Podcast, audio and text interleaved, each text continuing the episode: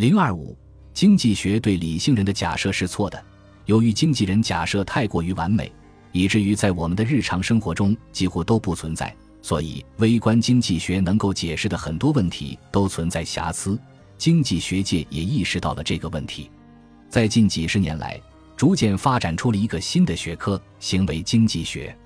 行为经济学作为实用的经济学，用人们生活中比比皆是的决策例子作为实验内容。将行为分析理论与经济运行规律、心理学与经济科学有机结合起来，把心理学和经济分析方法相结合，研究人的心理因素如何影响经济行为，使之系统性偏离理性人假设，从而发现传统经济学模型中的错误或遗漏，进而修正主流经济学关于人的理性、自立、完全信息、效用最大化及偏好一致等基本假设的不足。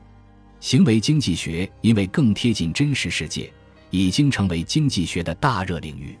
进入二十一世纪以来，诺贝尔经济学奖已经三次授予行为经济学家。正是因为行为经济学在研究经济问题的过程中，特别关注人自身的因素，充分考虑了非理性的、有情感的、受喜怒哀乐等各种情绪的影响甚至支配的有血有肉的人。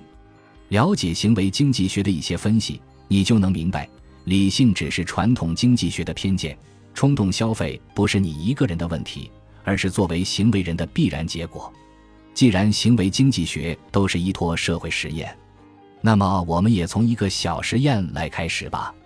二零零七年诺贝尔经济学奖获得者，行为经济学理论的开创者之一，美国芝加哥大学的经济学教授理查德·瑟勒，在他的《错误的行为》一书中。讲到一个启发他研究行为经济学的现象，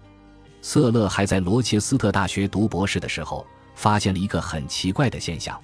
他做了一个问卷调查，其中问了受访者两个问题：A. 如果社会上流行一种致命的疾病，染病的人会在一周之内没有痛苦的死掉，你染上这种病的概率是万分之一。请问，假设你不幸染病，那么你愿意最多花多少钱治疗这种病？B 同样是这种病，假设你的老板要派你到疫区调查情况，到了疫区之后，你染上这种病的概率是万分之一，请问你的老板要给你多少赔偿，你才愿意到疫区去？按照主流经济学的理论，这两个问题是等价的，都是在问万分之一的死亡率值多少钱，但是受访者对这两个问题的回答却差异很大。很多人在第一种情况下选择花较少的钱治疗，但在第二种情况下却要求得到巨额的补偿。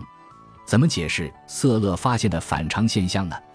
二零零二年诺贝尔经济学奖获得者、美国普林斯顿大学的心理学与经济学教授丹尼尔·卡尼曼和心理学家阿莫斯·特沃斯基提出了前景理论。根据这一理论，决策者会选择一个参照点。其对得失的判断往往根据参照点来决定，而人们对损失会比获得更加敏感。也就是说，如果是在赚钱的时候，人们当然赚得越多越快乐。根据卡尼曼和特沃斯基实验计算，收益增量带来的快乐强度是增量的零点五至一倍，